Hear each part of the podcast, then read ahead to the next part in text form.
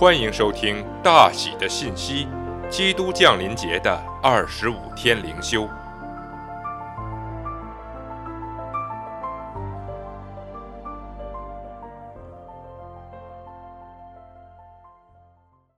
第八天，超自然的伯利恒之星。那生下来做犹太人之王的在哪里？我们在东方看见他的星，特来拜他。马太福音二章二节。圣经一次又一次地使我们对某些事情是如何发生的感到困惑和好奇。这颗星是如何将博士们从东方带到耶路撒冷？圣经没有说这颗星引导着他们或在他们前头行。圣经只说他们在东方看见一颗星，就来到耶路撒冷。正如二章九节所说，从耶路撒冷到伯利恒五英里的行程中，这颗星是怎么样在他们的前头行呢？这颗星又如何直行到小孩子的地方，就在上头停住了？答案是我们不知道。人们做了大量的努力，试图用行星、彗星、超新星的联合，或是奇异的光现象来解释它。我们真的不知道。我要劝你们不要太过专注于发展一些理论，这些理论最终不过是个假设，没有任何属灵上的意义。我冒险地用一个普遍化的问题来警告你们。那些总是忙碌和专注于诸如这颗星是如何运作、红海是如何分开、马拿是如何从天而降、约拿是如何在鱼腹中存活，以及月亮是如何变为血色等这类问题的人，他们通常都有一种我称为边际的心态。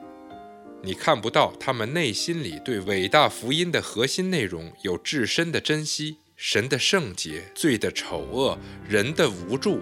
基督的死，唯独因信称义，圣灵使信徒成圣的工作，基督再来的荣耀和最后的审判。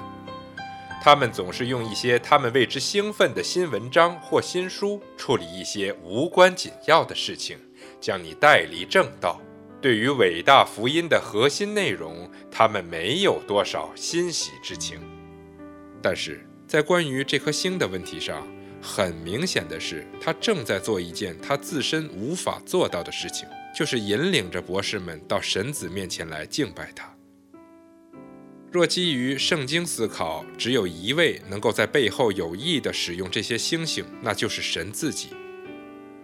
因此，这个教导就很清楚了：神正带领着外邦人到基督面前来敬拜他。而且他运用了全球性的，甚至可能是全宇宙的影响力和力量来达成这项工作。路加让我们看到神影响整个罗马帝国，使用人口普查的时间，正好把童贞女玛利亚带到伯利恒，并透过她的分娩成就了预言。马太则向我们显明的是神影响天空的诸星，把外邦的博士带到伯利恒来敬拜他。这是神的旨意，当时他是如此行，今天他依然如此行。他的目的正是使万国万民一同敬拜他的儿子。这就是神对你办公室里、邻里、家里的每个人的心意。正如约翰福音四章二十三节所说的：“父要这样的人拜他。”在马太福音的开始，我们仍然看见一个来看的模式。但是到了最后，这个模式就变为去传。博士来了，也看到了，我们是要去并传讲。然而，神的旨意并没有改变，他要招聚万国来敬拜他的儿子。世界存在的原因，就是在万国火热的敬拜声中，主基督被尊荣、被高举。